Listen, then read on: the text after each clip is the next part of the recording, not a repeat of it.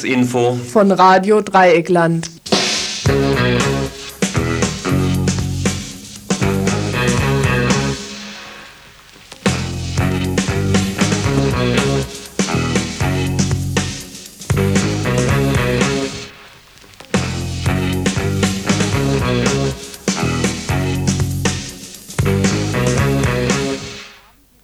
Schönen guten Abend, liebe Hörerinnen und Hörer. Ich begrüße euch recht herzlich wieder zum Info von Radio Dreieckland. Heute ist Dienstag, der 10.10.1989. Zunächst, wie schon gewohnt, unsere Telefonnummer hier im Studio. Sie lautet Freiburg 31028. Ich wiederhole 31028. Und wie immer freuen wir uns, wenn ihr euch nicht nur über die Ohren, sondern auch über euren Mund, eure Gedanken rege beteiligt und uns auch anruft, uns Anmerkungen, Kritik oder Ergänzungen durchsagt. Zunächst aber jetzt unser Themenüberblick. Landwirtschaftspolitik. Am kommenden Wochenende treffen sich Bauern- und Verbraucherverbände, um über sozial- und umweltverträgliche Politik zu diskutieren. Außenpolitik. Rückzug. Das kündigte Ministerpräsidentin Bhutto von Pakistan an in Bezug auf das pakistanische Engagement seitens der afghanischen Mujahedin. Wie ernst ist ihre Erklärung zu nehmen? Sinti und Roma. Besetzten vor einigen Tagen das ehemalige Konzentrationslager Neuengamme, um auf ihre Forderungen aufmerksam zu machen. Da außer einem Polizeieinsatz keine staatlichen Reaktionen erfolgten, sind weitere Aktionen geplant. Arbeitslos, nicht wehrlos. Das ist das Motto der Arbeitsloseninitiativen, der südbadischen Arbeitsloseninitiativen, die sich bereits am vergangenen Wochenende getroffen haben. Was bei dieser Versammlung herauskam, dazu ein Studiogespräch. Kaufrausch und Kommerz. Wie sieht's aus mit den Chancen des hauptsächlich gewerkschaftlichen Widerstands gegen den verkaufsoffenen Donnerstag? Was wir euch dann noch zu bieten haben, steht noch etwas in den Sternen. Die Bürgerinitiative gegen das Freiburger Kongresszentrum hatte sich zwar hier bei uns angemeldet, bislang aber noch nicht Wort gehalten. In Sachen drohender Abschiebung des Kurden Yusuf Gedik, von der wir gestern sehr ausführlich berichteten, wollte sich der für Abschiebungen zuständige Pressesprecher in Karlsruhe nicht äußern. Was also noch möglich ist bis zum 15. Oktober, ist fraglich. Zumindest kann aber noch protestiert werden gegen BRD-Abschiebepraxis in Folterländer am kommenden Samstag um 10.30 Uhr in Emmendingen. Auf jeden Fall und gegen Schluss der Sendung werden wir allerdings berichten von den gegenwärtigen Aktivitäten der Freiburger Ausländerinitiative.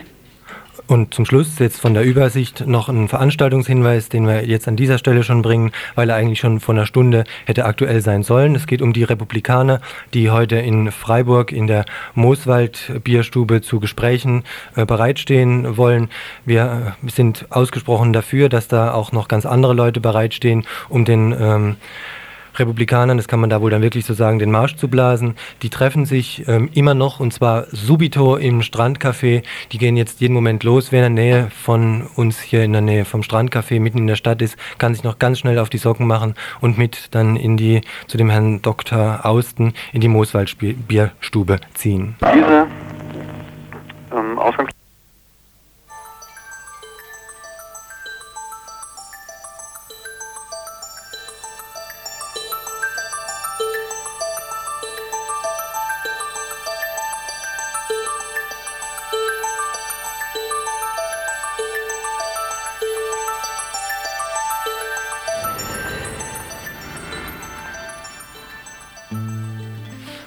Landwirtschaftspolitik hatten wir eben als erstes Thema genannt. Es soll um sozialverträgliche Landwirtschaftspolitik ähm, gehen. Und bevor ich da jetzt äh, lange Ausführungen an Anfang stelle, äh, möchte ich meinen Studiogast hier ganz herzlich nochmal begrüßen.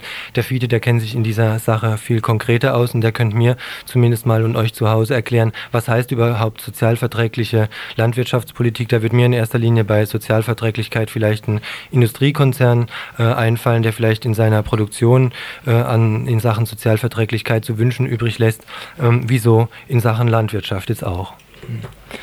Ja, also ich habe vorher in der Ankündigung gesagt, am Wochenende treffen sich Bauern- und Verbraucherverbände, um über soziale und umweltverträgliche Politik zu diskutieren. Über umweltverträgliche Landwirtschaft ist viel diskutiert worden, sozialverträgliche Landwirtschaft ist vielen kein Begriff. Ich kann es vor ein paar Beispielen ein bisschen klar machen. Wenn wir hier bei uns Futtermittel importieren, um unsere Schweine und Kälber zu mästen. Dann kommen die zum großen Teil aus der dritten Welt. In Brasilien wird es Soja produziert, was hier verfüttert wird. Und zwar äh, werden dort sehr häufig Kleinbauern von ihren Feldern vertrieben. Das Soja wird dann dort auch noch auf sehr umweltunverträgliche Art und Weise produziert. Dort bleibt kaum mehr Platz für den Anbau von Nahrungsmitteln für die eigene Versorgung. Das heißt, wenn wir dieses Futter hier bei uns einsetzen, dann ist es nicht besonders sozialverträglich. Zum anderen äh, haben sich die Arbeitsbedingungen in der Landwirtschaft auch hier bei uns stark verändert. Die Bauern und Bäuerinnen arbeiten sich wahrscheinlich nicht mehr den Buckel krumm, wie das früher war. Inzwischen sind sie aber erheblich durch Chemie und andere Sachen belastet. Und eine von den ganz wichtigen Sachen, ähm, die Strukturen im ländlichen Raum, äh, kann man fast sagen, in einigen Räumen brechen zusammen. Das heißt, die Landwirtschaft ist in den Räumen wie im Schwarzwald oder im Vogelsberg, wo es überhaupt keine Arbeitsplatzalternativen gibt, eigentlich noch der letzte Arbeitgeber. Und inzwischen verschwindet die Landwirtschaft gerade in diesen Regionen, weil sie dort nicht mehr ökonomisch produzieren kann. Die Agrarfabriken stehen woanders, jedenfalls nicht im Schwarzwald, nicht im Harz und nicht im Vogelsberg. Und sozialverträgliche Landwirtschaft heißt auch, äh, bäuerliche Strukturen, Hilfe zu erhalten, damit die Leute dort arbeiten können, wo sie arbeiten wollen. Sind es dann ganz traditionelle Familienbetriebe oder wie würde dann so eine bäuerliche oder vielleicht sogar kleinbürgerliche Struktur denn dann aussehen? Äh, natürlich haben sehr viele Leute damit Schwierigkeiten, wenn jetzt gefragt wird, was ist ein bäuerlicher Betrieb. Und äh, sehr viele Umweltgruppen oder auch ander, anderweitig fortschrittliche Gruppen plötzlich von bäuerlichen Strukturen reden, die sie erhalten wollen. Äh, weil wir genau wissen, dass gerade im ländlichen Bereich äh, sehr viele patriarchalische Strukturen noch vorherrschen und das ist sicherlich nicht das, was wir erhalten wollen. Doch bäuerliche Strukturen sind für uns Strukturen, in denen der Landwirt auch noch Beziehungen hat zu demjenigen, der ihm die Sachen abkauft oder denjenigen, von denen er die Sachen kauft, die er für seine Produktion braucht. Das heißt, vernetzte Strukturen in der Region sind für uns eine der wichtigsten Kennzeichen für bäuerliche Strukturen. Das geht also über die Struktur des einzelnen Betriebs hinaus und, und betrifft auch Fragen der Vermarktung oder der Eingebundenheit äh, in, ja, in, eine, in eine Landschaft oder in eine Sozialstruktur. Ja, ganz bestimmt, weil diese Entwicklung zur Agrarfabrik, wie wir sie in der Bundesrepublik haben, tendenziell, obwohl man immer noch sagen muss, dass diese sogenannten Agrarfabriken meistens auch Familienbetriebe sind oder sogar noch weniger als Familienbetriebe. Oft, oft ist es nur noch eine Person, die dort arbeitet. Dass wir aber unter bäuerlichen Strukturen oder einem bäuerlichen Betrieb einen Betrieb verstehen, der eben nicht nur produziert, ähm, das Bild des Bauern als Unternehmer ist gerade vom Bauernverband stark propagiert worden. Aber für diese Bauern, wie sie der Bauernverband sieht, äh, ist es eigentlich egal, ob sie jetzt Gummistiefel oder Weizen produzieren. Da steht das Unternehmertum im Vordergrund, während wir denken, dass gerade die Bauern zumindest früher noch auch ein ganz bestimmtes Wissen hatten, äh, wie man mit Natur umgeht. Und das geht also so langsam aber sicher äh, vollends den Bach runter. Nun haben die das ja nicht unbedingt aus freien Stücken ähm, sich dann entschieden, zum Beispiel einen äh, kleineren Betrieb zu so einer Agrofarm ähm, umzuwandeln, sondern da gab es ja staatliche Förderprogramme, europaweite. Und da fällt mir meine nächste Frage ein, ist da nicht Europa 92 genau ein Schritt in diese verkehrte Richtung? Ja, Europa 92 wird gerade für eine bäuerliche Landwirtschaft oder für eine Alternative in der Agrarpolitik, wenn man sie fordert, ein ganz großes Problem werden. Europa 92 wird weiter den Konzentrationsprozess fordern. Es wird eigentlich nur noch dort produziert worden können, werden können, wo es ökonomisch am rentabelsten ist. Und dann bleiben solche Regionen, wie ich es vorher gesagt habe, im Schwarzwald oder ähnliche Regionen völlig außen vor. Wie müssen dann Maßnahmen aussehen, die so einer Entwicklung entgegenwirken könnten? Äh, die ersten Ansätze dazu sind, wie das von vielen Ökologen natürlich auch meistens äh, gemacht wird, äh, staatlich, also sind Verbote, Gebote zum Beispiel äh, Verteuerung vom Stickstoff, ein Produktionsmittel, was gerade die hohen Erträge und die intensive Landwirtschaft möglich macht. Der, der Stickstoff ist äh, zu billig im Verhältnis zu dem, was er leisten kann, welche Ertragssteigerung er bringt und führt dazu, dass die ganze Kette Einsatz von Pestiziden, also von Pflanzenschutzmitteln und und und hinterherkommt. Das heißt, würde dieser Stickstoff zum Beispiel teurer gemacht, dann würde es sich nicht lohnen, so intensiv zu produzieren, wie es im Moment der Fall ist. Ähm, andere Möglichkeiten sind, und das passt dann auch eher in, also der, die Verteuerung des Stickstoffs dient vor allen Dingen einer umweltverträglichen Landwirtschaft. Bäuerliche Strukturen kann man zum Beispiel dadurch erhalten, dass man die äh, Tierhaltung an die Fläche bindet. Das heißt, pro Hektar Land nur eine ganz bestimmte Anzahl von Tieren, darf ein Bauer nur eine ganz bestimmte Anzahl von Tieren halten. Das heißt, der Bauernhof kann gar nicht zur Agrarfabrik werden. Und in die Richtung soll dann am Wochenende vermutlich dann auch ein äh, Konzept äh, erstellt werden oder diskutiert werden zumindest. Vermute ich jetzt mal, wie kommt es aber, dass in so einer Richtung sich so eine breite Koalition aus so verschiedenen Gruppen, die äh, da sich engagieren, dass sich da so eine breite äh, Koalition gefunden hat? Ja, zu den Gruppen kann ich noch, noch kurz sagen. Also es ist zum einen die Verbraucherinitiative, ein unabhängiger Verband, der Verbraucher berät mit Sitz in Bonn. Ähm, die Leute haben natürlich vor allem auch mal das Interesse an einer qualitativ guten Ernährung. Der BUND hat, also beim BUND stehen vor allen Dingen Naturschutz äh, und Umweltschutz im Vordergrund, doch die Leute dort haben auch eingesehen, dass ohne eine äh, ökologische und auch eine langfristig äh, aufrechtzuerhaltende Landwirtschaft Naturschutz nicht sinnvoll gemacht werden kann.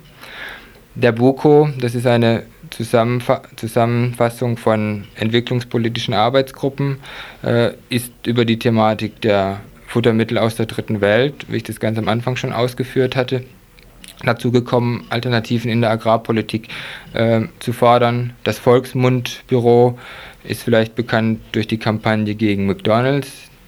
Und als fünftes ist in dieser Kampagne für eine andere Agrarpolitik noch die Arbeitsgemeinschaft Bäuerliche Landwirtschaft, die vor allen Dingen die kleinen und mittelständischen Bauern tragen wollen. Sie alle haben sicherlich auch spezifische Interessen, die ihren Grundsätzen Verbraucher, Umweltschutz, Landwirte dienen.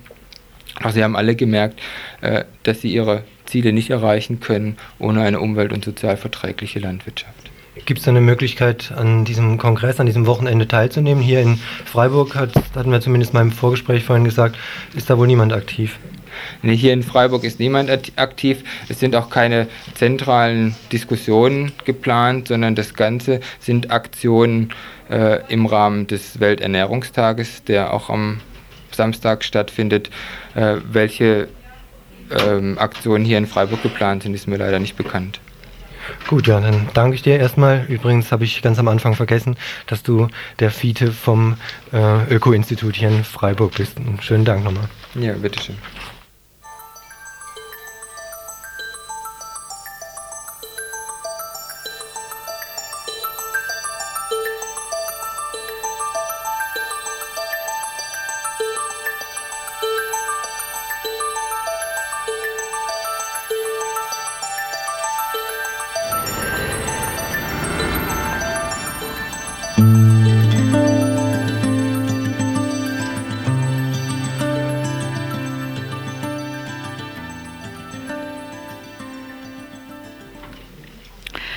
Pakistan kündigt Engagement zugunsten der afghanischen Mujahedin auf. Meldungen ähnlichen Inhalts geisterten in der letzten Woche durch die bundesrepublikanische Presselandschaft. Dies klingt zunächst einmal verwunderlich. Pakistan ist seit Jahren als aktiver Unterstützer aller Bestrebungen bekannt, die Kabuler Regierung zu stürzen. Die Siebener Allianz der Mujahedin-Gruppen hat im Land ihr Hauptquartier. Der pakistanische Geheimdienst ist neben dem CIA intensiver Berater der Mujahedin. Waffenlieferungen, vor allem aus den USA, werden über Pakistan abgewickelt. Frau Bhutto nun hatte im vergangenen November die Regierung übernommen. Ganz gut in ihre Pläne passte die Forderung des Militärs, dass sich die Zivilregierung aus der Afghanistan-Politik rauszuhalten habe. Denn die Ziele, unter anderem die Durchsetzung von Gebietsansprüchen gegenüber Afghanistan, waren die gleichen. Das Militär sollte also weiterhin autonom in Sachen Afghanistan operieren dürfen. Durch Meinungsverschiedenheit innerhalb des Militärs und durch die heraufziehende Niederlage der afghanischen Mujahedin änderte sich jedoch ihre Taktik. Die Ausgangslage hat sich ein bisschen modifiziert dadurch, dass es aufgrund von Spaltungen im pakistanischen Militär oder sagen wir mal Meinungsverschiedenheiten im pakistanischen Militär ihr gelungen ist, zuerst politische Direktorat des Geheimdienstes ISI abzuschaffen. Also das ist so die innenpolitische Geheimdienstabteilung dieser ISI, dieser Behörde. Und zwar deshalb, weil dieses, dieses innenpolitische Direktorat es zustande gebracht hatte, die Oppositionspartei für Bhutto, die IJI, künstlich zu schaffen, also durch einen Zusammenschluss von sieben oder acht fundamentalistischen Moslemparteien.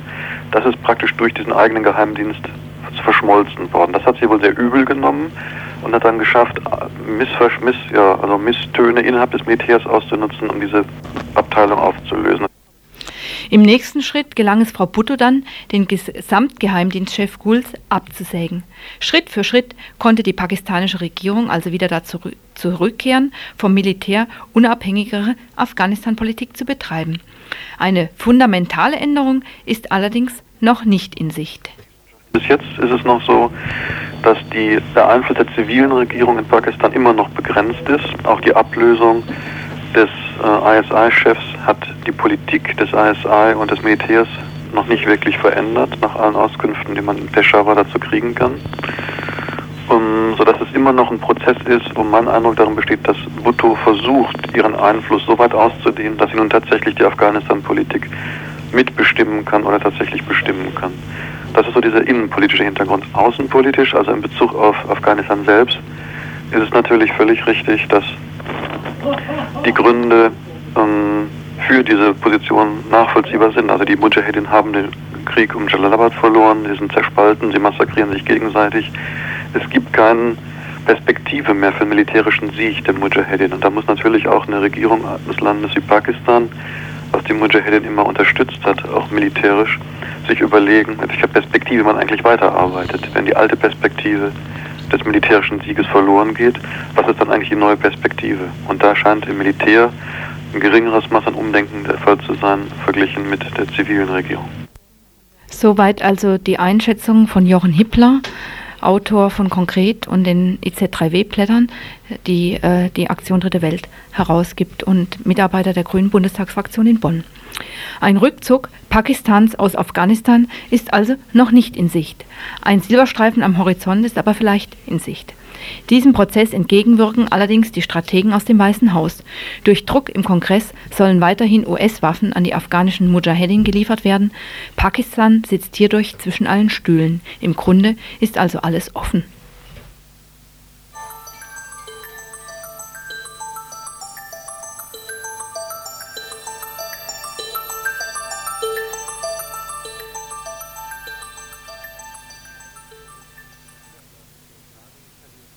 Vor etwa zehn Tagen eskalierte die Situation im ehemaligen Konzentrationslager Neuengamme.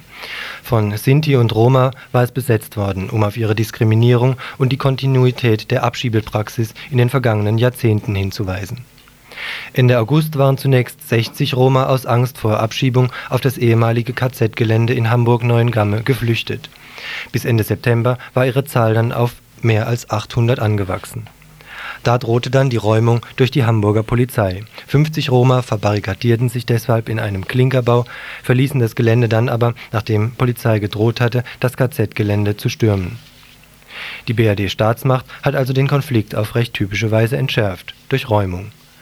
An der eigentlichen Situation hingegen hat sich nichts geändert. Sinti und Roma genießen immer noch keinen ausländerrechtlichen Status was den Nachteil nach sich zieht, dass Sinti und Roma in bestimmten Fällen beispielsweise nicht die deutsche Staatsbürgerschaft erlangen können und damit routinemäßig abgeschoben werden.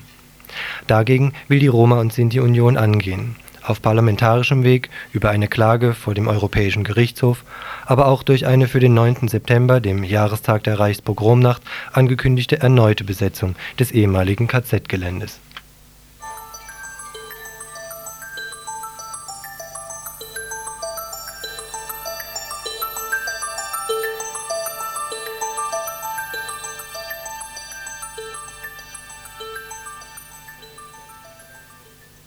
Protest gab es am vergangenen Wochenende gegen die Äußerungen des Sprechers des baden-württembergischen Landesregierung. Jener, Herr Zach, hatte geäußert, dass Massenarbeitslosigkeit eine Mehr sei und in Wirklichkeit Vollbeschäftigung herrsche. Als am vergangenen Wochenende in Bad Herrenalb die badischen Arbeitsloseninitiativen und Projekte tagten, wurde gegen derartige Beschimpfungen eine Protestnote verfasst, die sich mit den Diffamierungen von Arbeitslosen auseinandersetzt. Da heißt es: Wir schließen uns hinsichtlich der Äußerungen des Herrn Zach zum Thema Massenarbeitslosigkeit der Kritik des Landes-DGB voll an. Auch die Gewerkschaften hatten die Aussagen des Regierungsbeamten verurteilt weiter unten in der Protestnote heißt es, Fälle offensichtlicher Arbeitsunwilligkeit sollte die Landesregierung nicht nur unter Arbeitslosen, sondern auch in den eigenen Reihen suchen. Woher sonst käme die vom Himmel zum Himmel schreiende Unkenntnis unserer Realität und die dadurch absolut unqualifizierte Aussage über angeblich herrschende Vollbeschäftigung? Heute Morgen sprachen wir mit einem Vertreter des Arbeitslosentreffs Goethestraße 2 in Freiburg. Dort ist klar, dass Arbeitslosigkeit sehr wohl und sehr massenhaft existiert. Um wenigstens einigermaßen adäquat auf die einzelnen Arbeitslosen eingehen zu können, ist eine Verbesserung der personellen Situation in der Arbeitslosenberatungsstelle dringend nötig. Es gibt zwei äh, hauptamtliche Mitarbeiter hier, aber sie sind teilweise nur APM mhm. und nur kurzzeitig befristete Arbeitsverhältnisse. Außerdem fehlt eine Frau für Frauen, Arbeitslose. Um also Beratung adäquat leisten zu können, gerade in Sachen Rechtsberatung Arbeitsloser, ist eine Verbesserung der Stellensituation nötig. Gemeinsam mit den anderen Arbeitsloseninitiativen wird deshalb ein Programm zur Einstiegshilfe von Arbeitslosen in geregelte Arbeitsverhältnisse gefordert. Es wird zum Teil hier in Freiburg schon gemacht, dass, dass Firmen äh, Räume zur Verfügung stehen, wo Leute angestellt sind, zum Teil vom Staat, wo die Leute da sich einarbeiten können, um dann übernommen zu werden in Betriebe. Bislang ist das Echo der Arbeitgeber jedoch eher dürftig. Einzelne Modellversuche, etwa im Schreinerhandwerk, existieren. Fortschritte auf breiterer Basis sind jedoch eher dürftig. Weil die Bereitschaft von der Arbeitgeber äh, sich in Grenze hält. Kein Wunder, denn je knapper die Arbeitsplätze und je höher die Zahl der Arbeitssuchenden, umso billiger in Sachen Angebot und Nachfrage, umso billiger also die Arbeitskräfte und umso besser für die Arbeitgeber. Warum sollten sich also gerade die um eine Verschlechterung ihrer Position, also einen Abbau der Arbeitslosigkeit kümmern?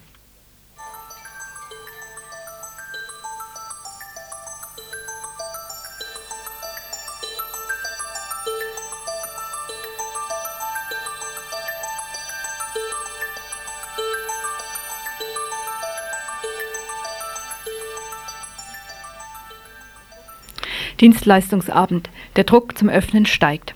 Am vergangenen Donnerstag fand in der Bundesrepublik Deutschland der erste sogenannte Dienstleistungsabend statt, beziehungsweise er fand überall dort nicht statt, wo wache Betriebsräte seine Einführung zunächst noch verhindern konnten. In Freiburg zum Beispiel hielten mit Ausnahme von Hettlage alle größeren Einzelhandelsgeschäfte in der Innenstadt notgedrungen ihre Pforten geschlossen. Auch übermorgen am zweiten Dienstleistungsabend wird es nicht anders sein. Aber die Ruhe im vorweihnachtlichen Verkaufsstrudel scheint mehr und mehr trügerisch. Im Unterschied von vor einer Woche gelang es mir heute, auch die Unternehmerseite zu interviewen. Herr Meyer, Geschäftsführer des Modehauses Kaiser in Freiburg, erklärte mir heute Vormittag seine Entschlossenheit, bald in seinem Haus auch den Donnerstagabendverkauf durchzusetzen. Aber unser Betriebsrat signalisiert, dass wir, wenn der Öffnungsabend zum Erfolg würde, den Antrag an den Betriebsrat stellen würden zur Öffnung jetzt ab nächsten Donnerstag. Äh, das ist gemacht. Wir sind in Verhandlungen mit dem Betriebsrat. So wie es aussieht, äh, ist er im Augenblick nicht bereit, dazu zu stimmen, was wir sehr bedauern, weil einfach Wettbewerbsnachteile äh, auftreten, die äh, einfach vorhanden sind. Und äh, im Augenblick sieht es so aus, dass der Betriebsrat signalisiert hat, ab dem 2. November den Abendverkauf zu genehmigen. Großen Druck scheinen einige Unternehmen des Freiburger Einzelhandels auf ihre Beschäftigten auszuüben. Mit dem Schreckgespenst der Einnahmenseinbußen am Donnerstagabend verbinden sie die Gefahr von drohenden Entlassungen, zitieren Betriebsräte mehrmals in der Woche zu Gesprächen herbei und versuchen die Stimmung im Betrieb zugunsten ihrer Interessen zu vereinnahmen. Nach dem Motto, es ist doch unser gemeinsames Interesse, dass die Kundschaft sich mit unserem Haus zufrieden zeigt. Dazu Herbert Spindler, Betriebs Betriebsratsvorsitzender von Oberpower Freiburg. Insgesamt ist natürlich hier bei uns der Druck auf den Betriebsrat weiterhin gewachsen. Wir hatten am Freitag ein Gespräch, was eigentlich ging es eigentlich um formaljuristische äh, Probleme. Und wir hatten gestern eine Betriebsratssitzung und nach langer und ausgiebiger Diskussion hat die Mehrheit des Betriebsrats entschieden, dass die Geschäftsleitung keine Zustimmung zum Abendverkauf am nächsten Donnerstag, also den 12.10. erhält. Hm. Was sind denn die, also die, Argumente der Geschäftsleitung, die Sie euch vorwerfen und wo vor allen Dingen ihr auch unter Druck geratet? Unter anderem wird uns vorgeworfen, dass die Gewerkschaft die Betriebsräte falsch informiert, dass wir den Dienstleistungsabend verzögern wollen, dass wir eine Verweigerungshaltung einnehmen. Und äh, wir sehen einfach, und das war unser erster Beschluss, dass die ganzen komplizierten Fragen der Arbeitszeit noch nicht geklärt sind. Es gibt jetzt äh, eine Umfrage der Geschäftsleitung, in dem wir jetzt festgestellt haben, ob und wie die einzelnen Beschäftigten heimkommen. Es gibt aber dann noch im Manteltar laut Manteltarifvertrag zu festzustellen und zu klären, welche sozialen Belastungen dem Einzelnen äh, den Teilnahme an Abendverkauf unmöglich machen. Auch hier sind wir noch im Gespräch. Wir müssen insgesamt auch die Frage der Teilzeitbeschäftigten, die Arbeitszeit der Teilzeitbeschäftigten klären. Es ist einfach ein umfangreiches, äh, umfangreicher Prozess, der von heute auf morgen nicht gemacht mhm. werden kann. Ähnlich wie bei Oberpower stellt sich die Lage auch im Kaufhof Freiburg für die Beschäftigten dar.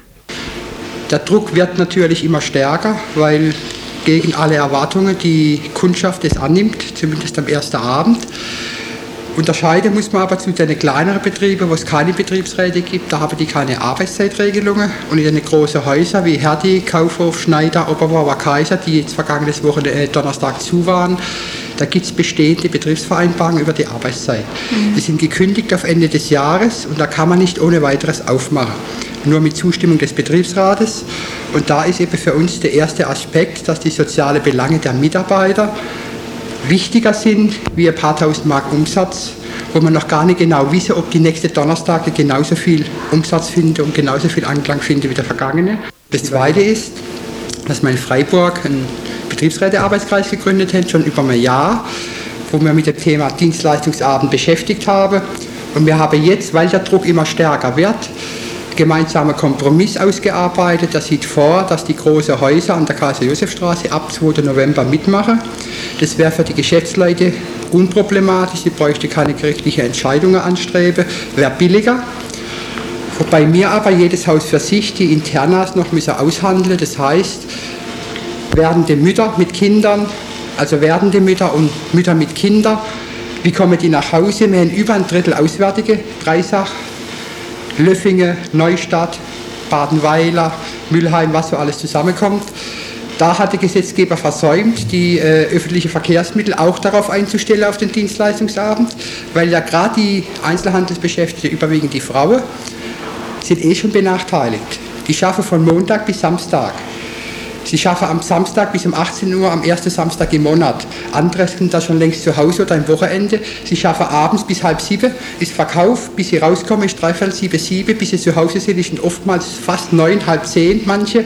Morgens müssen sie schon um sechs aus dem Haus, damit sie um halb neun im Haus sind. Und da fragt auch niemand danach, ob die dann ein Wochenende haben, ob sie Familie haben. Die würde auch gerne mal abends einkaufen. Genau die können nämlich dann wieder nicht einkaufen.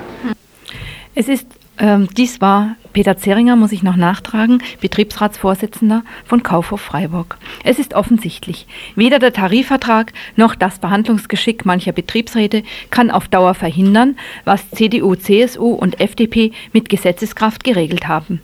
Der Dienstleistungsabend ist aufgrund der Vorbehalte, die der Tarifvertrag bei der Arbeitszeitbegrenzung auf 1830 einschließt, vor allem hier die Vermeidung sogenannter Wettbewerbsnachteile für die Unternehmen, nicht zu verhindern. Auch in den großen Einzelhandelshäusern nicht, wo ein Tarifvertrag überhaupt greifen kann. Die Masse der kleinen Einzelhandelsgeschäfte ist sowieso nicht tarifvertraglich gebunden und hat meistens auch keinen Betriebsrat. In dieser Situation versuchen die Freiburger Einzelhandelsbetriebsräte, die schlimmsten Nachteile für die Beschäftigten ihrer Betriebe auszugleichen, innerhalb der Grenzen, in denen sie sich bewegen können. Und sie versuchen es gemeinsam über Absprachen in dem Betriebsräte-Arbeitskreis des Einzelhandels, in dem die Beschäftigten der größten Freiburger Unternehmen entlang der Hauptgeschäftsstraße Kaiser-Josef-Straße mitarbeiten. Dienstleistungsabend. Das bedeutet zunächst globale Ausdehnung der Arbeitszeit, müsste folgerichtig also auch Ausdehnung des Personals mit sich bringen. Daraufhin angesprochen, sagte mir Herr Mayer, Geschäftsführer von Kaisermoden, äh, Im Augenblick, äh, muss ich sagen, können wir erstmal in der Personalplanung versuchen, mit unseren vorhandenen Kräften äh, zurechtzukommen. Äh, weil wir ja im Augenblick noch nicht sagen können, wir machen mehr Umsätze, sondern im Augenblick gehen wir davon aus, dass wir die Umsätze nur von verlagern. Statt die Kunden nun vormittags kaufen, kaufen sie an dem Abend. Und dass wir erstmal über die Personaleinsatzplanung versuchen wollen, mit unserem Fachpersonal äh, dieses Problem zu lösen. Bisherige Modell. Erweiterte Öffnungszeit, gleichbleibendes Personal. Auch in den anderen Unternehmen ist dies die Devise der Geschäftsleitung der Geschäftsleitung sieht so aus, dass die Hälfte der Teilzeitbeschäftigten bzw. die Hälfte der Vollbeschäftigten am Donnerstag arbeitet, dass also ein 14-tägiger Wechsel stattfindet. Das bedeutet natürlich, dass am Morgen eine sehr dünne personelle Besetzung ist und dann im Abend eine sehr dünne personelle Besetzung ist. Äh, den Vorschlag, den wir jetzt auf dem Tisch haben, an sich für die Geschäftsleitung kostenneutral ist. Mhm. Es heißt also, die Mehrarbeit soll mit Freizeit angeblich bis 100 Prozent abgegolten werden. Das heißt für zwei Stunden vier Stunden Freizeit insgesamt. Aber wenn man nachrechnet, äh, sind es eigentlich keine äh, 100 Prozent. Das bedeutet aber, wenn die einen einen Teil frei hat, müssen die anderen Kolleginnen mehr arbeiten. Mhm. Eigentlich erwartet keiner der Geschäftsführer hier in Freiburg, dass äh, mehr Umsatz gemacht wird. Eigentlich geht man davon aus, dass nur Umsatzverlagerung statt Nachmittag in den Abend hinein mhm. äh, stattfinden. Und deswegen, wenn also kein Mehrumsatz gemacht, kein wirklicher Mehrumsatz, wird natürlich logischerweise auch kein zusätzliches Personal eingestellt werden. Mhm. Und die entscheidende Frage ist eigentlich, wenn es für die Geschäftsleitungen alles über Freizeit abgegolten wird, dann ist es kostenneutral und dann sind auch diese zusätzlichen Abendstunden für die Geschäftsleitung aus Imagegründen und so weiter interessant. Und wir sind in unseren Überlegungen, dass eigentlich hier diese Überstunden oder diese Mehrarbeit bezahlt werden muss. Soweit Herbert Spindler von Oberpower. Die Betriebsräte und damit auch die Gewerkschaft HBV befinden sich in einer Zwickmühle. Sie, die für Arbeitszeitverkürzungen bei vollem Lohnausgleich kämpfen, wollen im Fall des Dienstleistungsabends auf ein Freizeitsausgleichangebot der Unternehmen nicht eingehen. Denn dessen Resultat wäre nach ihrer festen Überzeugung allein ein Rationalisierungsschub. Die vorhandene Belegschaft müsste eine ausgedehnte Geschäftsöffnungszeit abdecken. Betriebsrat Peter Zeringer von Kaufhof Freiburg sagen, dass jetzt im Prinzip bei den großen Häusern ein drastischer Personalabbau betrieben worden ist die letzten Jahre durch Rationalisierung, durch mhm. Umstruktur, äh, Umstrukturierungen. Man darf auch nicht vergessen, dass ein Sechstel jeden Tag Freizeit hat durch das Rolliersystem. Das heißt, an dem Donnerstag ist ein Sechstel schon mal gar nicht da. Und von dem übrigen fünf Sechstel darf ja nur die Hälfte eingesetzt werden, denn ich kann ja nicht auf Dauer die ganze Belegschaft über zehn Stunden oder zehn Stunden arbeiten lassen. Aber Peter Zeringer hat schlechte Erfahrungen mit der Praxis des Freizeitausgleichs und eventuellen Neueinstellungen. So, dass äh, vor zwei Jahren, wie die Arbeitszeitverkürzung eingeführt worden mhm. ist auf 38,5 Stunden, ist man eigentlich davon ausgegangen, wenn die zusätzliche Freizeit abgefeiert wird, dass Engpässe entstehen, dass hier Leute, zumindest Teilzeitkräfte eingestellt werden. Es ist bis heute nicht eine zusätzliche Kraft eingestellt worden, da warten wir noch drauf. Zwingen können wir der Arbeitgeber nicht. Die einzige Chance, die der Betriebsrat hat, ist eben, Überstunde abzulehnen. Da gehört jetzt auch der Dienstleistungsabend dazu, weil das zusätzliche Belastungen den Mitarbeiter bringt. Und zweitens ist es so, dass auch jetzt durch den Dienstleistungsabend unter keine Umstände Leute eingestellt werden. Das würde ja der Erlös schmälern.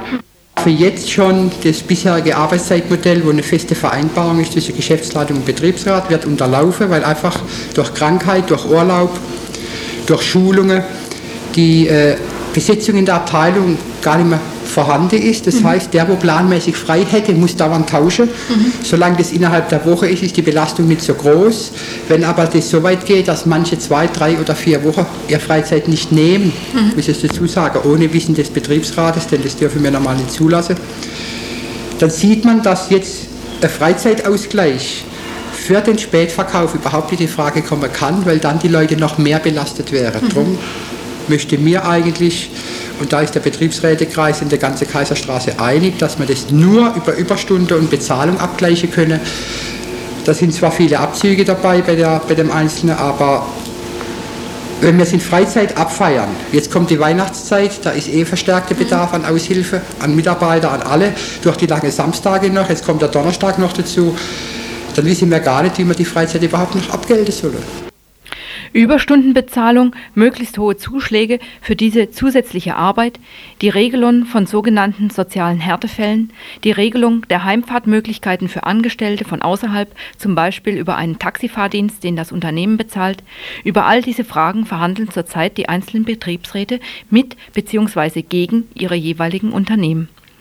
Ein Ziel der Verhandlungen ist sicherlich, den ungewollten Dienstleistungsabend für die Einzelhandelskonzerne und auch kleineren Unternehmen so teuer wie möglich zu machen, in der Hoffnung, dass er sich dann irgendwann auch für Unternehmer nicht mehr rechnet und aufgrund der kapitalistischen Logik wieder aus dem Verkaufsleben verschwindet. Noch einmal Peter Zeringer Kaufhof. In Basel hätten sie das vorgemacht und ich meine, was Basel kann, kann auch Freiburg. Wir haben jetzt vor, die Regelung zu befristen bis Ende Februar. Mhm. Wir wollen das schmutzige Donnerstag rausnehmen. Wir sind ein Narrenland da unten mit, mit, mit Faschingsnarren, mit Sümpfte, Brauchtum. Ich kann mir nicht vorstellen, dass am schmutzigen Donnerstag da die Leute da in den Kaufhof gehen oder in der Härte, um einzukaufen und ihre Ballkarte lassen verfallen. Oder gehen da erst um 12 Uhr hin, ne, wo sie keine Plätze mehr kriegen. Und den wollen wir ausklammern. Und ich meine, wenn jetzt der Februar mal rum ist, dann sieht man, ob es langfristig rentiert. Ich könnte mir vorstellen, dass der erste Schritt dahin geht, dass zumindest drei, vier, fünf Monate im Jahr, wo wirklich schwache Monate sind, dass man die von sich aus sagt, von der Geschäftsleitung, da lassen wir zu. Und im Sommer zwei Monate, wo die Touristen da sind, im November, Dezember und Weihnachten in der ersten Stufe noch offen lässt. Aber ich hoffe eigentlich, mit allen meinen Kollegen, dass wir im Jahr schlauer sind und dass wir sagen, wir schaffen es wieder ab. Wir schaffen es wieder ab. Der Schweiz ist so gemacht worden. Träume sind Schäume, sagen heute die Unternehmer. Wer nicht träumen kann, kann auch nicht kämpfen, möchte ich Betriebsräten und Gewerkschaften zurufen.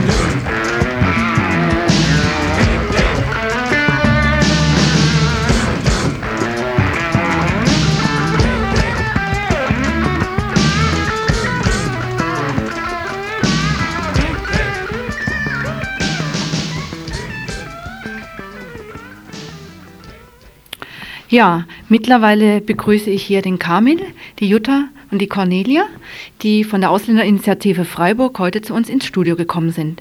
Anlass ist ein Fest, das am kommenden Samstag stattfindet. Und dieses Fest heißt Stadtwahlfest. Jetzt möchte ich euch zunächst fragen, was bedeutet denn dieser Name des Festes? Ja, der Name des Festes bedeutet nicht etwa Stadt mit DT, sondern bedeutet Stadt mit 2T. Und das hat einen Hintergrund, nämlich äh, das Fest findet statt aus äh, deswegen, weil eine Woche später ja die Freiburger Gemeinderatswahlen anstehen. Und in Freiburg gibt es ca. 13.000 nicht-deutsche Freiburger, die von dieser Gemeinderatswahl ausgeschlossen sind. Und da deswegen eben der Name Stadt mit Doppel-T, Stadt einer Wahl, dachten wir, machen wir eben ein Fest. Auf diesem Fest wollen wir darauf aufmerksam machen, dass eben für nicht-deutsche Freiburger kein Wahlrecht besteht. Mhm. Und, ein, und, unsere Forderung ist eben, das äh, Kommunalwahlrecht für, auch für nicht-deutsche Freiburger einzuführen. Mhm. Was soll denn abgehen auf dem Fest? Ja, auf dem Fest gibt es äh, wir haben ein Programm, da gibt es zum einen Beiträge und Informationen äh, von uns selbst, also von der Ausländerinitiative Freiburg, dann von der Initiative für Kommunalwahlrecht für Ausländer und Ausländerinnen und vom Ausländerbeirat, wahrscheinlich vertreten durch den Ausländerbeiratsvorsitzenden Herrn Roberto Alborino. Dann haben wir verschiedene kulturelle Informationen, äh, ja, Beiträge. Einmal Lyrik und Jazz mit José Oliver, und Karl Martin Matt. José Oliver ist Spa äh, ein Spanier, der in der Bundesrepublik geboren wurde und inzwischen auch ein Literaturstipendium vom Land Baden-Württemberg bekommen hat. Karl Martin Matt macht sich, so viel ich erfahren habe, inzwischen einen Namen in der Freiburger Jazzszene. Äh, dann wird die türkische Folkloregruppe Türkok auftreten und einige typische türkische Tänze zeigen. Und als ja, Hauptgruppe des Abends spielen Mesut Ali und seine Gruppe Brücke, also türkisch Köprü. Mesut Ali ist, seit, ist in der Türkei geboren und lebt seit etwa 14 Jahren in Europa. Er macht Ethno, Jazz, Rock aus der Türkei. Äh, und der Name Brücke bedeutet, dass er versucht, eine Art ja, Brückenschlag zwischen Jazz und türkisch -Orient und orientalischer Musik äh, zu gestalten. Er ist inzwischen sehr bekannt, hat 1988 einen Auftritt bei den Leipziger Jazztagen gehabt, 1989 beim Horizont Festival in West-Berlin und außerdem eine äh, recht erfolgreiche Städtetournee durch die Bundesrepublik durchgeführt. Im süddeutschen Raum ist er meines Wissens zum ersten Mal, also eine Gelegenheit, ihn hier in Freiburg mhm. jetzt kennen zu lernen. Mhm. Ja, und nicht vergessen dürfen wir natürlich unsere Freiburger Gruppe, die Gruppe Unsteady Times, die dann den Abschluss des Abends gestalten wird. Mhm. Vielleicht wären noch, wären noch die äh, Spezialitäten, die es auch das, zu essen und zu kulinarische Spezialitäten zu erwähnen. Ja, jetzt möchte ich aber noch mal zurück auf das Thema Kommunalwahlrecht. Kamil, ähm, du bist ja nun einer derjenigen, der betroffen ist davon, dass er kein Wahlrecht hat. Würde denn das Wahlrecht für dich überhaupt so viel ändern? Ja, natürlich. Äh, wir leben ja seit schon langem hier in Freiburg, beziehungsweise in Westdeutschland. Und, und wir gestalten genauso mit äh, in, in diesem Gesellschaft hier in Westdeutschland äh, wie die Deutschen. Und wir leben also nicht viel anders als die Deutschen. Und wir arbeiten und wir Teil, also äh, wir mischen uns auch ein, also so den kulturelle und politische Ebene und, und auch beim Arbeitswelt und auch andere Bereiche. Und deswegen denke ich halt, warum dass wir nicht auch wählen und gewählt werden dürfen im Kommunalebene, weil die Probleme nicht nur an Deutschen, sondern auch an, an uns betreffen. Deswegen, also wir fordern Kommunalwahlrecht für Ausländer. Also im Prinzip zu sagen, gleiche Rechte für alle, die ja, hier leben. Ja. Wobei ähm, ich natürlich äh, zu dieser Frage, was bringen Kommunalwahlen oder Wahlen überhaupt, meine drei Fragezeichen habe, aber natürlich gleiche Rechte für alle. Äh, ja, also zunächst Grundlage, ne? Im Kommunalebene äh, haben wir genauso Probleme wie Deutschen, habe ich vorhin gesagt. Äh, und dann müssten wir auch unsere Stimme erheben. Und dann kam diese Frage ja, wie? Wir können nicht nur als Initiative oder Vereine, sondern auch in politischer Ebene, im Gemeinderat, äh, unsere Stimme erheben können. Wir haben lange Zeit äh, hier in Freiburg gekämpft, einen Ausländerbeirat äh, zu gründen und äh, einschaffen und es hat natürlich viel Schwierigkeiten gegeben, aber wir haben es geschafft. Und jetzt seit über zwei Jahren gibt es hier in Freiburg einen Ausländerbeirat. Und durch Ausländerbeirat haben wir auch vieles erreicht, aber das reicht uns trotzdem nicht, weil Ausländerbeirat hat nur ein beratende Stimme, äh, kein äh, Stimmrecht so bestimmte Themen oder Probleme äh, so mitbestimmen wie Gemeinderäte. Deswegen sagen wir also, dass wir auch im Gemeinderat, also als Ausländer oder ausländische Mitbürger mitbestimmen können. Die Ausländerinitiative macht ja dieses ähm, Fest ähm, eben genau aus diesem Anlass auch ein ja, sind, glaube ich, eine Woche vor den Kommunalwahlen, genau. Äh, Jutta, könntest du vielleicht ein bisschen was nochmal zu dem Verein sagen, wer ihr überhaupt seid, die Ausländerinitiative? Also ihr unterstützt ja nicht nur Forderungen nach Kommunalwahlrecht, sondern auch arbeitet in anderen Gebieten noch. Ja, ähm, dazu kann ich einiges sagen. Und zwar die Ausländerinitiative gibt es jetzt bereits schon seit zwölf Jahren. Das ist eine recht lange Zeit. Unser Verein ist ein gemeinnütziger Verein und wir haben äh, damals vor zwölf Jahren begonnen, schwerpunktmäßig mit, kind, mit Kindern zu arbeiten. Wir hatten eine Hausaufgabengruppe, damals noch in der Klara-Straße. Die Arbeit hat sich dann nach und nach erweitert auf andere Arbeitsbereiche. Wir haben Kontakt zu den Familien bekommen. Äh, wir sind vertraut geworden mit den speziellen Problemen der Frauen und Mädchen in diesen Familien. Und äh, es wurde auch dann schon recht bald eine erste und dann eine zweite Jugendgruppe gegründet. Wir haben in der Faulerstraße, wo unsere Kinder- und Jugendarbeit schwerpunktmäßig stattfindet, eine Disco, die auch sehr gut besucht wird und sehr gut angenommen wird von den Jugendlichen. Ähm, es haben sich dann im Lauf der letzten sechs, sieben Jahre ein weiterer ähm, Arbeitsbereich rauskristallisiert, ähm, und zwar äh, die kulturelle Arbeit. Das heißt, wir veranstalten eine Reihe von kulturellen ähm, Abenden. Wir geben ein Kursangebot, zum Beispiel Tanzkurse, Musik, Gesang Kochkurse, die dazu dienen, ausländische und deutsche Mitbürger sich äh, gegen ein, äh, näher zu bringen und die Kulturen gegen, äh, gegenseitig zu vermitteln und auch äh, Vorurteile abzubauen, selbstverständlich. Erwähnen möchte ich auch noch den Bereich Frauenarbeit, der auch immer vermehrt äh, bei uns ausgebaut wird im Moment gerade. Wer ist denn, wer unterstützt euch denn? Also, weil sehr wahrscheinlich habt ihr, wie alle Initiativen, ja auch Probleme mit dem Geld. Mhm. Das stimmt. Wir finanzieren uns vorwiegend auch die Stellen, die wir haben, äh, durch Zuschüsse der Stadt Freiburg und auch durch Zuschüsse des Landes Baden-Württemberg. Äh, den Eigenbeitrag oder den Eigenanteil, der wir, den wir zur Finanzierung unserer Arbeit beisteuern, wird durch Fördergelder, Mitgliedsbeiträge und durch Gewinne aus den verschiedenen Veranstaltungen, die wir haben, getragen.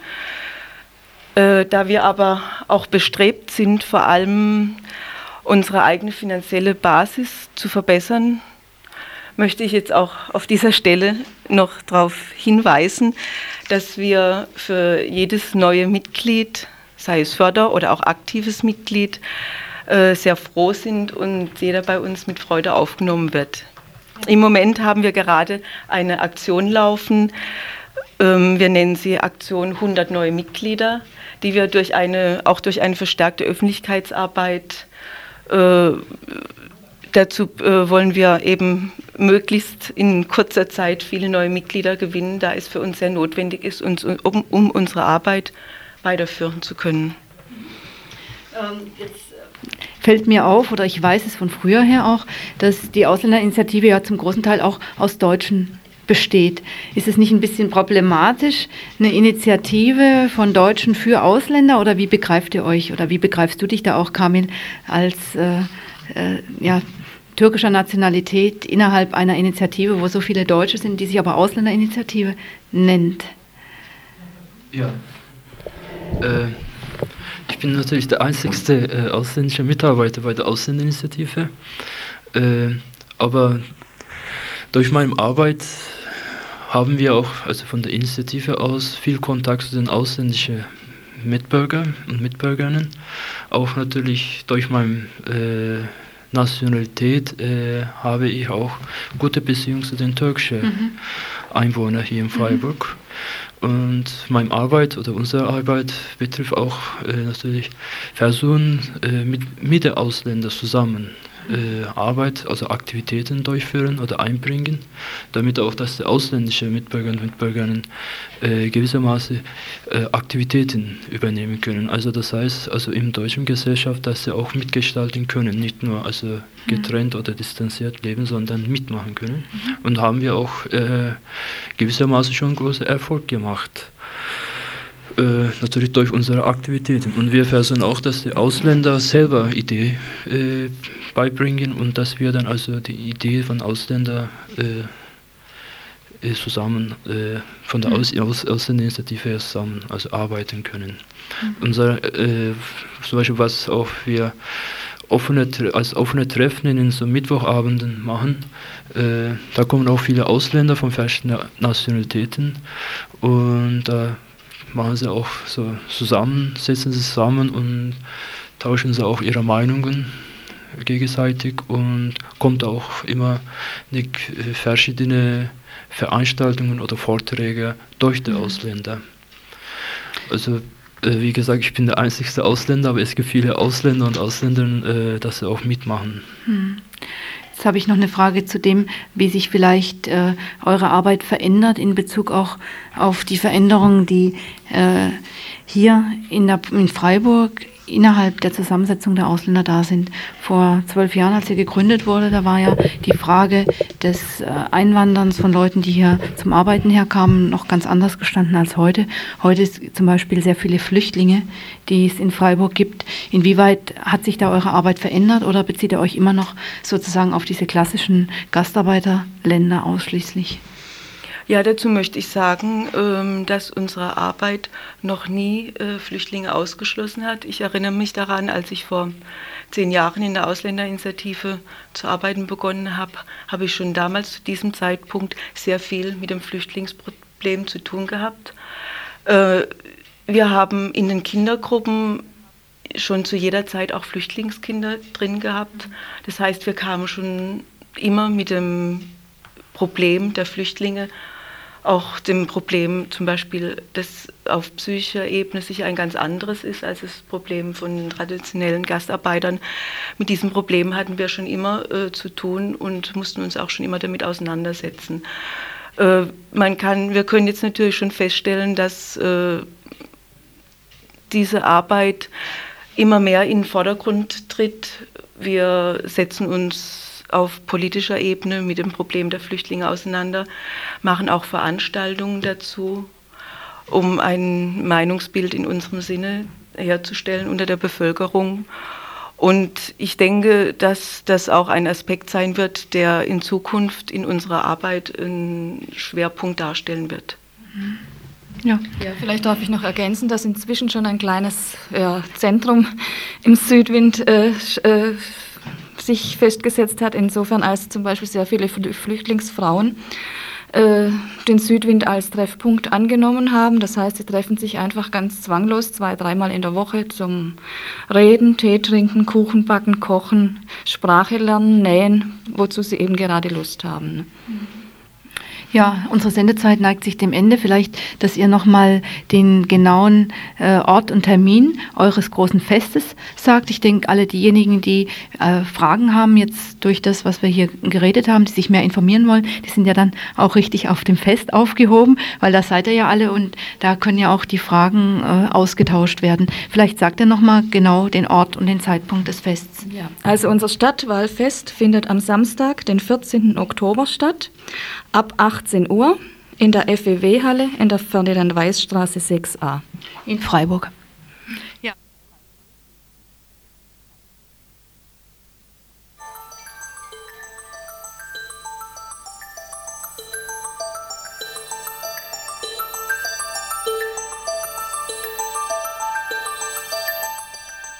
Ja, das Zentrum Südwind haben wir gerade festgestellt, haben wir vergessen zu sagen.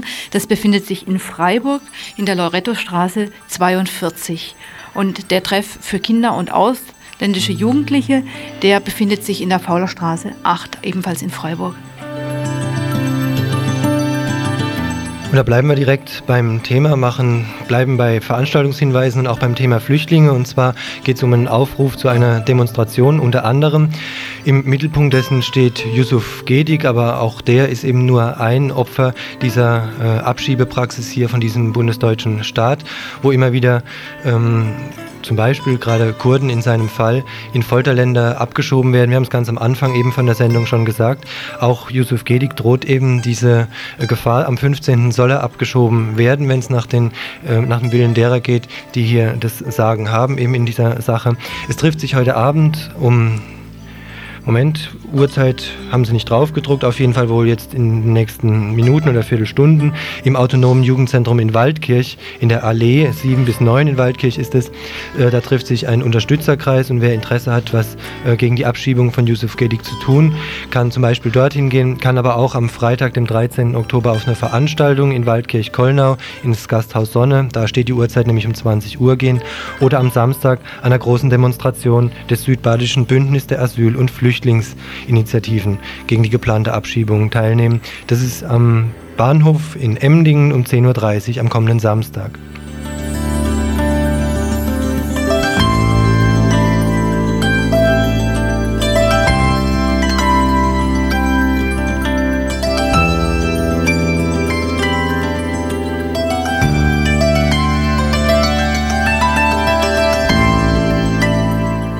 Dann hat uns eben ein ganz flammender Veranstaltungshinweis ähm, erreicht und ein recht makaberer. Wir haben es ganz am Anfang der Sendung schon gesagt, dass alle Antifaschisten und Antifaschistinnen hier in Freiburg in die Elsässer Straße, in die Mooswald Bierstube gehen sollen. Da geht es wohl wirklich sehr bierselig in den Köpfen der Faschisten zu. Die Republikaner haben heute Abend aufgerufen, in die Mooswald Bierstube zu gehen. Und so wie eben die Anruferin, die ziemlich aufgeregt und deshalb nehme ich an, es ist wohl wirklich sehr ernst dort angerufen hat. Da muss es wohl recht herbe zugehen. Anscheinend sind jede Menge äh, Bewaffnete, wie sie es gesagt hat, Faschisten dort mittlerweile eingetroffen. Also wer noch hingehen will, und das ist, denke ich mal, inhaltlich auf jeden Fall sinnvoll, sollte aber vielleicht schon auf der Hut sein und sie empfahl, auf jeden Fall nur in Gruppen hinzugehen, wenn. Dann in die Elsässer Straße, also Elsässer Straße 58 in Freiburg in die Mooswaldbierstube.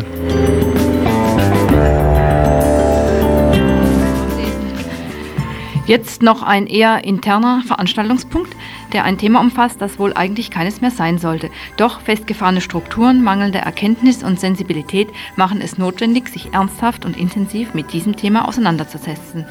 Es geht um das Verhältnis, besser gesagt das Missverhältnis zwischen Mann und Frau. Auch hier, vielleicht gerade hier bei uns in Radio Dreieckland, da wir eben ein anderes Radio sind und wir uns Problemen stellen wollen und sie nicht dadurch lösen, indem wir der Einfachheit halber auf Normen zurückgreifen, sind Auseinandersetzungen, Diskussionen und manchmal ganz massive Klarstellungen notwendig, um darauf aufmerksam zu machen, dass dieses Thema nicht unter den Tisch gekehrt werden kann. Von persönlichen Auseinandersetzungen einmal abgesehen, geht es ganz generell um die Rarität in RDL. Was heißt, dass bei Entscheidungen, Entscheidungen, die unser Projekt angehen, gesichert ist, dass das Verhältnis von Frauen und Männern ausgewogen ist. Parität soll das heißen, nicht Rarität, es tut mir leid. Also nochmal. Von, von persönlichen Auseinandersetzungen einmal abgesehen, geht es ganz generell um die Parität in RDL. Was heißt, dass bei Entscheidungen, die unser Projekt angeht, gesichert ist, dass das Verhältnis von Frauen und Männern ausgewogen ist. Bei der Wahl zum Redaktionsausschuss zeigte sich, dass dem absolut nicht Genüge getan ist.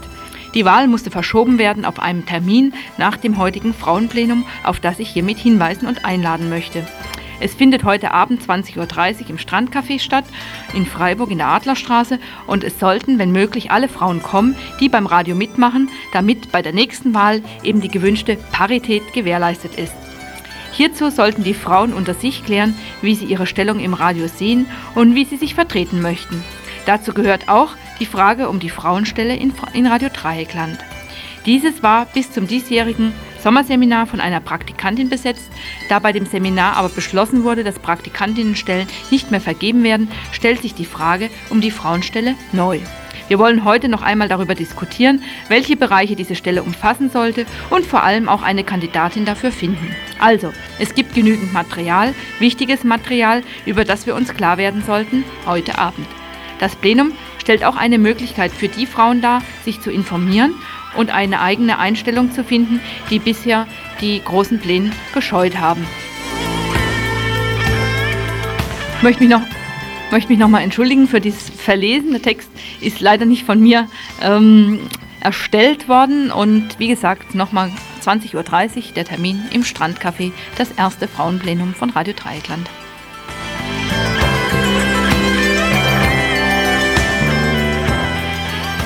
Zum Schluss jetzt nochmal ein Veranstaltungshinweis in Sachen Müll. Da heißt es auf der Einladung über Müll wird viel geredet, während nicht wenige der Müllverbrennung mit all den daraus entstehenden Gefahren den Vorzug geben, die anderen für eine Kompostierung sich stark machen, ist die Abfallvermeidung und Wiederverwertung das beste Konzept, mit dem Müll fertig zu werden. Dies wird von vielen vergessen. Beide Seiten müssen sich fragen lassen, warum sie nicht zuerst darauf hinwirken, dass Abfallvermeidung und Wiederverwertung oberstes Gebot ist. Erst wenn alles dazu getan wurde, kann man über die Beseitigung des Restmülls diskutieren und für seine umweltfreundliche Beseitigung sorgen. Warum nun keine Müllverbrennung? Bei der Müllverbrennung entstehen giftige Gase, sie ist Rohstoff- und Energieverschwendung, unflexibel, dann nicht auf geänderten Müll, einstellbar und teuer. Bei der Kompostierung kann man nur einige Stoffe, zum Beispiel Brotreste, Apfelputzen und Papier verwerten. Weder Plastik, Aluminium noch Batterien